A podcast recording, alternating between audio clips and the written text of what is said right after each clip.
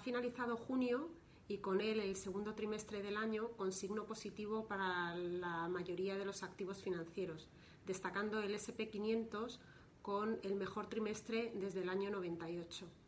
Este comportamiento no ha sido suficiente para recuperar los niveles que veíamos a principios de año. Eh, solo en algunos índices, como podría ser el Nasdaq o algunos sectores, tanto el tecnológico como la salud o incluso algunos metales preciosos como el oro, consiguen en el año tener rentabilidades positivas que sorprenden en el entorno en el que nos estamos moviendo. Por su parte, también la renta fija ha tenido un buen comportamiento. En términos anuales, la renta fija de gobierno, principalmente la americana, eh, recoge un signo positivo en el año. Esto es gracias a las bajadas de tipos que se han producido en la primera parte de este segundo trimestre, pero también a los estímulos que se han ido implantando en las diferentes economías. Con ello, los bonos de gobierno, también al servir de activo refugio para muchos de los operadores del mercado, eh, han tenido un comportamiento muy positivo. La renta fija corporativa, tanto en su grado de inversión como en alto rendimiento, a lo largo del trimestre han recuperado también niveles muy interesantes. Esto de alguna manera está poniendo en precio todos los estímulos por parte de las autoridades monetarias, compras de bonos y un mercado necesitado de liquidez para recuperar niveles eh, previos a la, crisis. En cuanto a la macro, continuamos en un entorno muy debilitado en términos de crecimiento económico. Eh, los datos de expectativas de sentimiento, tanto PMI como confianza, están siendo positivos. Es cierto que estamos comparando con datos muy deprimidos de estos últimos meses tras el shock vivido por la pandemia, pero en líneas generales es cierto que los datos económicos eh, van a ser muy negativos a lo largo de todo el año. Eh, las últimas estimaciones que hemos conocido por parte de la Comisión Europea en su informe de verano ponen de nuevo el, foco en un crecimiento muy debilitado para toda la zona euro, rebajando las expectativas de crecimiento para Europa en líneas generales en un 1% adicional. Esto sería eh, posicionar el crecimiento en un menos 8,7% y para economías como la española eh, caídas de doble dígito de en torno al menos 11%. Todo ello en espera de que el plan de rescate europeo eh, continúe avanzando positivamente. En junio no conseguíamos eh, grandes noticias positivas y ahora en la próxima reunión de julio eh, pasaremos por otro, otro pequeño hito dentro de la evolución de este plan de rescate que será muy importante para el conjunto de las economías europeas.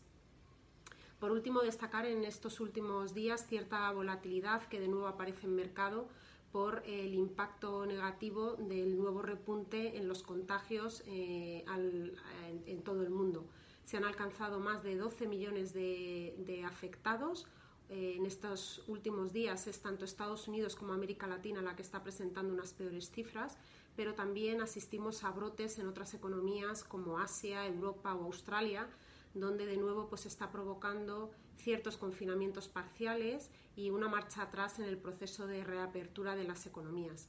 Todo ello, lógicamente, está teniendo un impacto en las expectativas de cara a las próximas semanas y, de alguna manera, eh, cierta volatilidad de nuevo en los mercados asociado al frente sanitario. también las noticias en el, lado positivo del tema sanitario eh, son continuas por los esfuerzos de las economías en avanzar, en, investigar sobre una vacuna real que se espera pueda llegar para finales de este año o principios del próximo. Con todo esto sobre la mesa, eh, nos mm, afrontamos julio, en el que será un mes importante para los resultados empresariales. Eh, comenzaremos con la temporada de publicación de resultados del segundo trimestre las estimaciones hasta la fecha a lo largo del año han sido eh, claramente de ir rebajando poco a poco las estimaciones. En media hablamos de entre un 25 y un 30% de caída para, el mercado en general. Si bien de nuevo la dispersión en, diferentes sectores eh, va a ser la clave mm, para, para esta publicación. Esperamos un mejor comportamiento de aquellos sectores menos expuestos a la pandemia o incluso expuestos positivamente, como puede ser el sector tecnológico, y sin embargo un comportamiento peor en la realidad de la publicación de los resultados para muchas actividades que prácticamente han estado cerradas a lo largo de todo el trimestre. Por nuestra parte, en las carteras gestionadas de nuestros clientes, Eh, estamos aprovechando en estos días para deshacer aquellas posiciones que de una forma más oportunista hemos incorporado en cartera tras las caídas tan fuertes eh, que hemos vivido en el primer trimestre y ahora tras el segundo trimestre y recuperar eh, gran parte de, lo perdido, estamos aprovechando de nuevo para tener un posicionamiento algo más defensivo, incluso mantener algo de liquidez para aprovechar oportunidades que seguramente se presentarán a lo largo del año.